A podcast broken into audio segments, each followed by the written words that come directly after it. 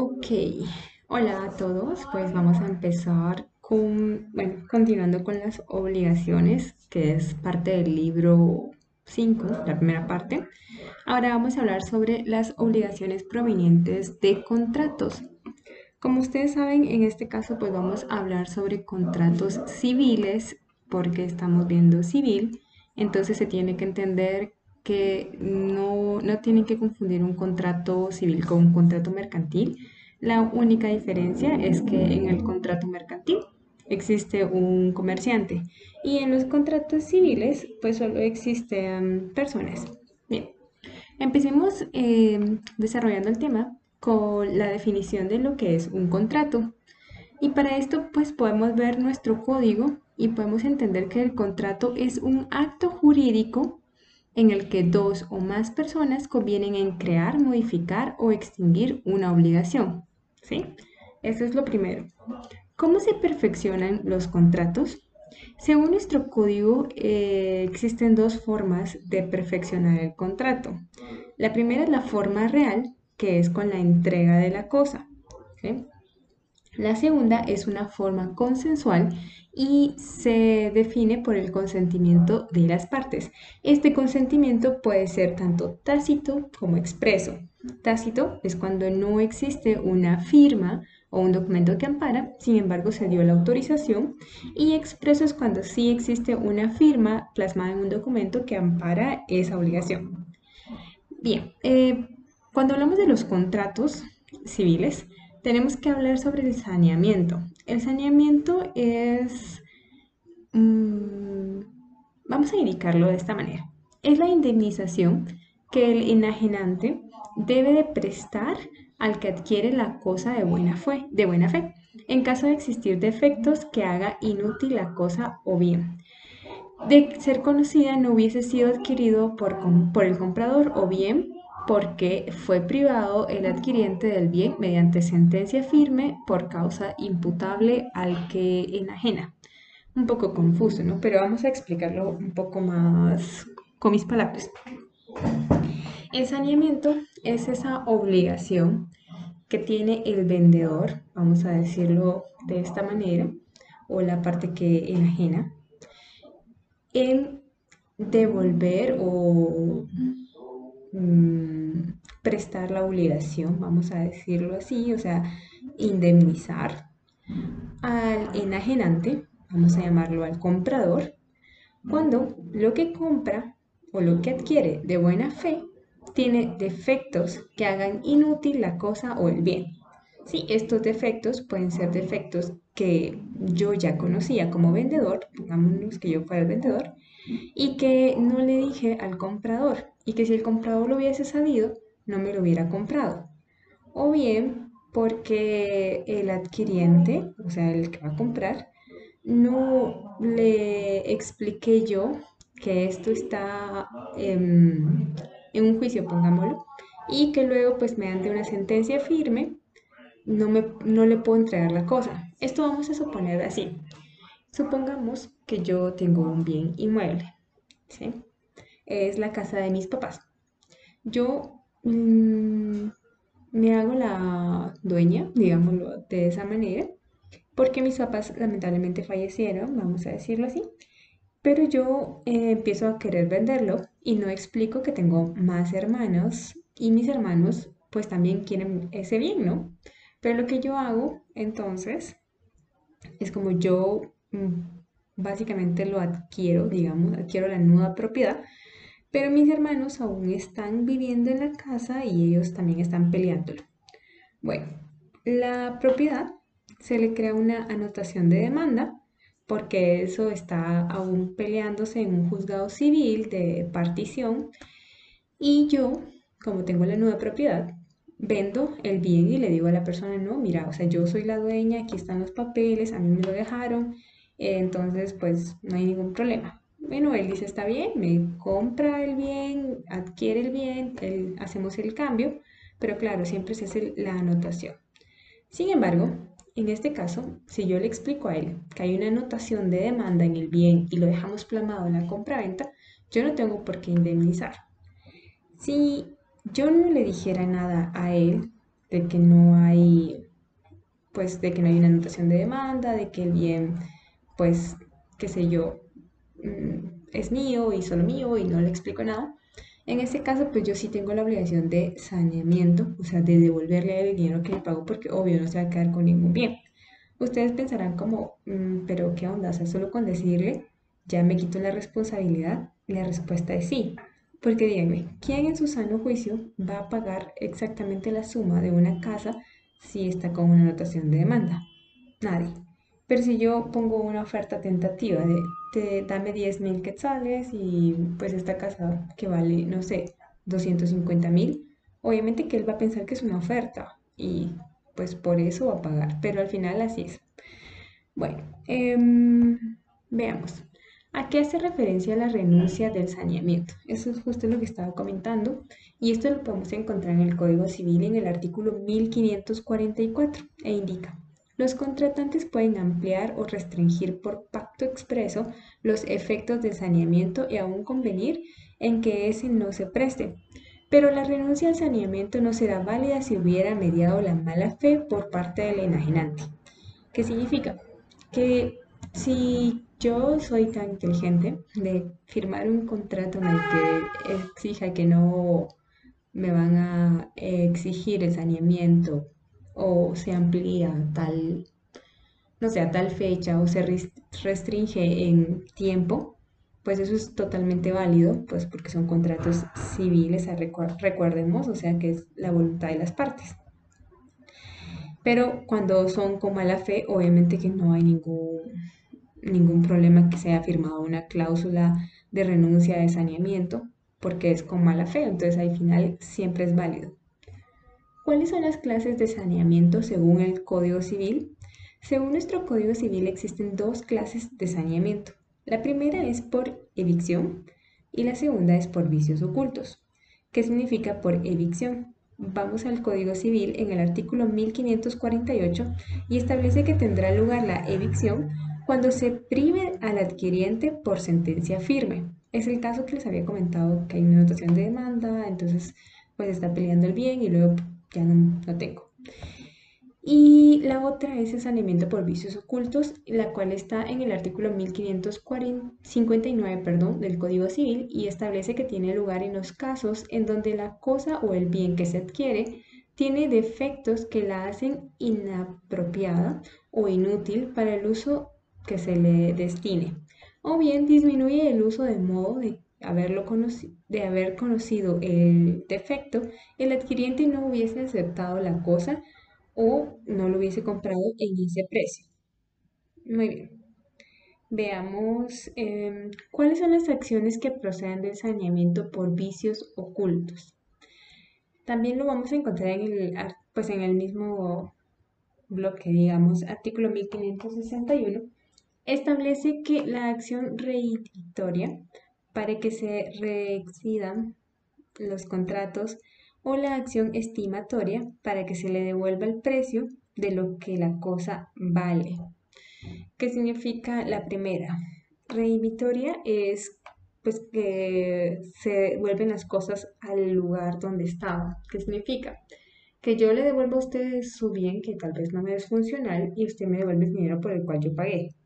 O sea, se cancela el contrato totalmente. Y la estimatoria es en el que yo realizo un estimatorio de cuánto podría haber costado el bien si yo hubiera sabido que tiene esa falla o cuánto me tiene que pagar por ese daño. ¿sí? ¿Por qué vía se puede ejercitar la acción reivindicatoria? Para que resida el contrato o la acción estimatoria para que se le devuelva el precio de la cosa que vale menos. Todo esto es por juicio ordinario y eso lo podemos encontrar en el Código Procesal Civil y Mercantil. Bien, como estamos hablando de las obligaciones que surgen por los contratos, vamos a establecer lo que indica la ley sobre los contratos. Y estos contratos pueden ser o se clasifican por su forma de diferentes, pues de diferentes formas, vamos a decirlo. Bueno, existen cinco clasificaciones en que los contratos pueden ser según su forma. La primera son solemnes, que es por escritura pública. La segunda es por documento privado o por acta levantada ante un alcalde del lugar. La tercera es por correspondencia. El cuarto es un contrato verbal. Y el quinto son los contratos electrónicos y todos estos contratos electrónicos los podemos encontrar en la ley para el reconocimiento de las comunicaciones y firmas electrónicas. Entonces, si nos preguntan cuáles, o sea, por su forma, cómo pueden ser los contratos. Por su forma pueden ser de escritura pública, documento privado por acta levantada ante un alcalde, por correspondencia, verbales y contratos electrónicos. Bien, ¿cómo debe constar el contrato cuyo valor exceda de 300 quetzales? Según lo que establece el Código Civil, cuando los contratos superan 300 quetzales, estos deben ser por escrito, ¿sí? Entonces los contratos verbales básicamente nos establecen que tienen que ser eh, pues menores de 300 quetzales. ¿Cómo puede costar el contrato mercantil que no pasa de 1000 quetzales? Mm, bueno, esto es de mercantil, pero creo que es importante que lo tengamos en cuenta porque aquí hay una diferencia. Los contratos civiles eh, verbales no tienen que exceder de 300 quetzales, pero los contratos mercantiles verbales no pueden pasar de 1000 quetzales. Entonces ahí hay una diferencia, ¿no? Como en civil, de 300 quetzales hacia abajo puede ser verbal, pero en el ámbito mercantil pues, no pasa de 1000 quetzales. ¿En qué debe constar los contratos que tengan que inscribirse o anotarse en los registros dependiendo cualquiera, cualquiera sea su valor? Estos deben ser por escritura pública y eso lo establece el artículo 1576 y yo creo que esto es un poco lógico, ¿no? Si usted tiene un, un bien que es registrable o que tiene un registro, usted tiene que escribirlo de forma solemne por medio de una escritura pública. ¿Cuáles son los contratos clasificados como solemnes? Como lo he venido repitiendo, pero para que lo tengan claro, está en el artículo 1577 y establece que los contratos que deben constar en escritura pública, sin cuyo registro sea esencial, no tendrán validez. Ahora bien, ¿qué contratos solemnes civiles existen? Si nos preguntan en nuestro examen privado, deme un ejemplo de contratos civiles solemnes o contratos civiles que se hagan en escritura pública usted tiene que indicar, primero, la sociedad civil, segundo, los mandatos, tercero, la renta vitalicia o todo lo que tenga que ver con el usufructo de la propiedad. Y cuarto, donaciones entre vivos de bienes inmuebles. Donaciones entre vivos de bienes inmuebles. Aquí la corona sería para la sociedad civil, el mandato, que son como los más, los contratos civiles más utilizados. ¿Qué contratos solemnes mercantiles existen? Bien, esto mercantil lo estamos, o sea, pues eh, empezando a mezclar porque también al fin este examen pues es de civil y mercantil, ¿no? Y lo que establece nuestra ley es que los contratos solemnes mercantiles son dos únicamente, las sociedades y el fideicomiso. ¿Qué es la rescisión? Eso significa dejar sin efecto un contrato que es válidamente o que estaba celebrado pendiente del cumplimiento para que todo vuelva a estar en el estado normal. Pues es lo que habíamos indicado anteriormente, ¿no? ¿Qué impuesto paga esa rescisión? Eh, como vamos a cancelar todo lo que habíamos eh, planeado, digamos, o lo que habíamos intentado celebrar, esto no paga ningún impuesto. O sea, si les preguntan como, ¿y cuánto tiene que pagar por una rescisión de contrato? La respuesta es cero porque está exenta del pago de impuestos. ¿Cuáles son las clases de rescisión que existen? Existen dos clases según nuestro código.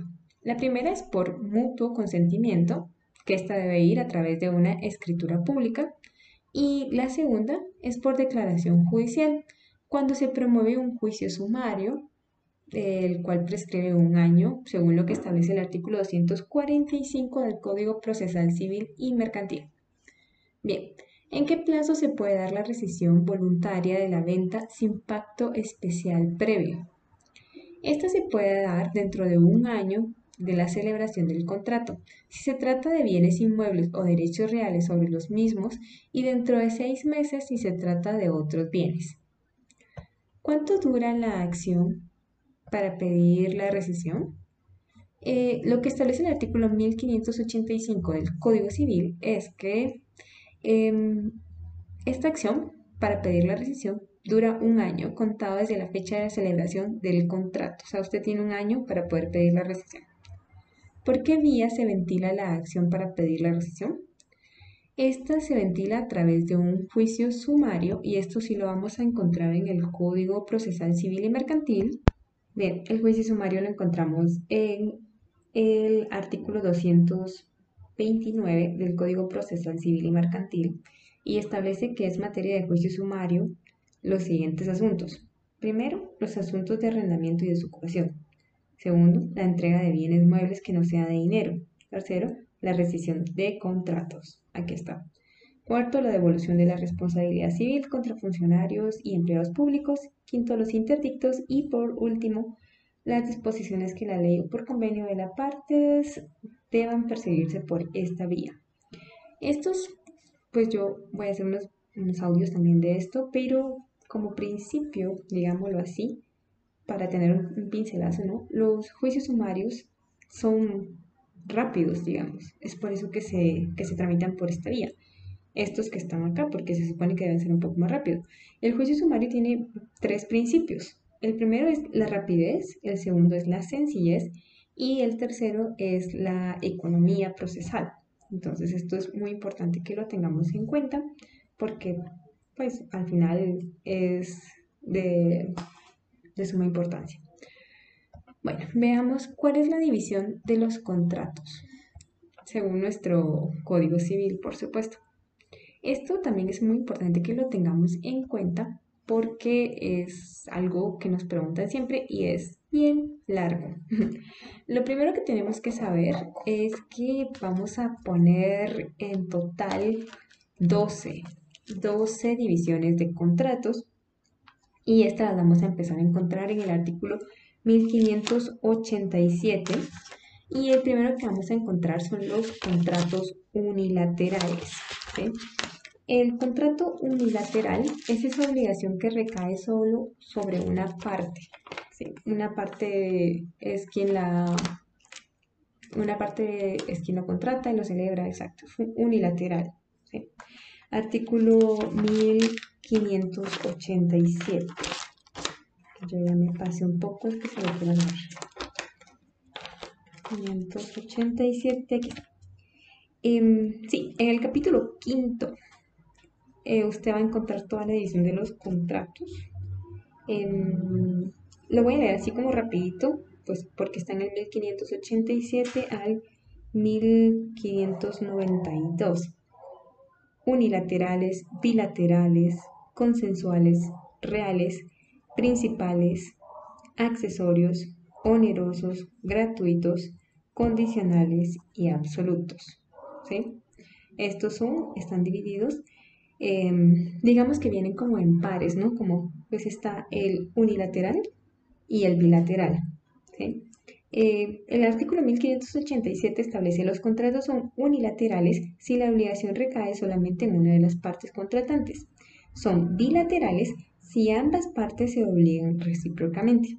Entonces ahí hay dos definiciones diferentes, unilaterales y bilaterales. Artículo 1588. Son consensuales cuando basta el consentimiento de la parte para que sean perfectos y son reales cuando requiere que su perfección se entregue la cosa. Entonces aquí hay otra definición. Consensuales, cuando pues únicamente debe existir el consentimiento de las partes para que sea perfecto. Eso es importante que lo tengan en cuenta. El consentimiento para que sea perfecto. O que se perfecciona con la entrega de la cosa, esos son los reales. Bien, tercera categoría, 1589, son principales cuando subsisten por sí solos y son accesorios cuando tienen por objeto el cumplimiento de otra obligación. Esto también es importante, los principales contratos que subsisten por sí mismos y los accesorios, contratos que tienen por objeto el cumplimiento de otra obligación. Ahora vamos con la otra definición, artículo 1590, puede ser oneroso o gratuito. Oneroso aquel en el que se estipula provechos y gravámenes recíprocos. ¿sí? ¿Qué significa? Que yo vendo un, un bien, usted va a recibir el bien, yo voy a recibir el dinero. Oneroso. Gratuito es aquel en el que el provecho es solamente de una de las partes. Este podría ser una donación. ¿sí? Gratuito. Em, veamos. Ah, esto es importante leerlo. Artículo 1591. El contrato oneroso es comunicativo cuando las prestaciones que se deben las partes son ciertas desde que se celebra el contrato, de tal suerte que en ellas pueden apreciarse inmediatamente el beneficio o la pérdida que les cause éste es aleatorio cuando la prestación de vida depende de un acontecimiento incierto que determina la ganancia o la pérdida desde el momento en el que se en el que ese acontecimiento se realice. Entonces aquí hay otra definición que significa aleatorio. Entonces podríamos pensar que en este artículo de oneroso, gratuito o aleatorio y aleatorio significa que la prestación de vida depende de un acontecimiento incierto que puede determinar la ganancia o la pérdida desde el momento en el que el acontecimiento se realice. Y los últimos que nos indica el artículo 1592 son condicionales o absolutos. Los condicionales son los contratos cuya realización o cuya subsistencia depende de un suceso incierto o ignorado por las partes y son absolutos aquellos cuya realización es independiente de toda condición. Y esta es la clasificación. Luego pues sigue la interpretación de los contratos, pero esto pues ya lo voy a leer en otro. Algo que quiero subrayar en esto que me parece súper importante que estamos viendo en este capítulo Em, aquí está, obligaciones provenientes de, contacto, de contrato. Esto tenemos que tener como última definición, pues vamos a hacer como los últimos apuntes. Es un arreglo voluntario, privado, oral o escrito entre personas que se obligan sobre materia o cosa determinada y a cuyo cumplimiento puede ser exigida, ya que genera derechos y obligaciones recíprocas la obligación es proveniente de contrato se puede dividir de dos, en tres puntos. Primero, por su naturaleza. Por su naturaleza los contratos pueden ser unilaterales o bilaterales. Por su naturaleza. Ventajas susceptibles. Las ventajas susceptibles, ¿qué significa? Puede ser oneroso, gratuito o aleatorio. ¿Por qué? Porque esa ventaja es susceptible, lo que vamos a ganar o lo que vamos a perder es susceptible. Y por sus requisitos, que pueden ser consensuales, cuando solo basta con el consentimiento para que se perfeccione la cosa, reales, cuando tiene que entregarse la cosa para que sea perfecto, formales, que son legales, no formales, que solo la expresión de la voluntad, solemnes cuando tienen requisitos legales. Bien, todos los contratos son negocios jurídicos, pero no todos los negocios jurídicos son contratos. Esto pues ya lo habíamos explicado anteriormente, me recuerdo que habíamos hablado sobre esa diferencia, pero si alguien tiene duda, le explico. Los negocios jurídicos eh, son todos los actos que usted realiza, ¿sí? Entonces, por eso es que todos los contratos son negocios jurídicos, pero no todos los negocios jurídicos son contratos. ¿Por qué? Porque, por ejemplo, mm, un casamiento, pues sí, digamos que podría ser como un negocio jurídico, pero no, no es un contrato. La diferencia aquí que es la más importante que usted tiene que tener, o la respuesta al punto de la lengua, cuando le pregunten esto es porque, porque no están establecidos en el Código Civil. Y ya, el Código Civil establece pues los contratos, esto es el contrato de promesa y opción, el mandato, la sociedad, la compraventa, la permuta, donación entre vivos, el mutuo, el con mandato, la transición, la renta vitalicia, el depósito, la obra, la, los servicios profesionales y las fianzas. Entonces, estos son contratos ya establecidos. Entonces, cuando le pregunten eso, esa es la respuesta. ¿Por qué no todos son contratos?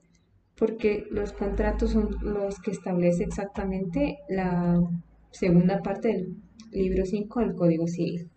Y eso. Bueno, eso creo que es todo. Em, creo que habíamos visto lo demás y pues bueno, esto es lo que quería contarles. Lo del saneamiento pues ya lo vimos. Eh, la evicción también. ¿Cómo se realiza? Se realiza por medio de un juicio ordinario, pero la acción revictoriosa sí se realiza por medio de un juicio sumario. Y bueno, eso es todo. Adiós.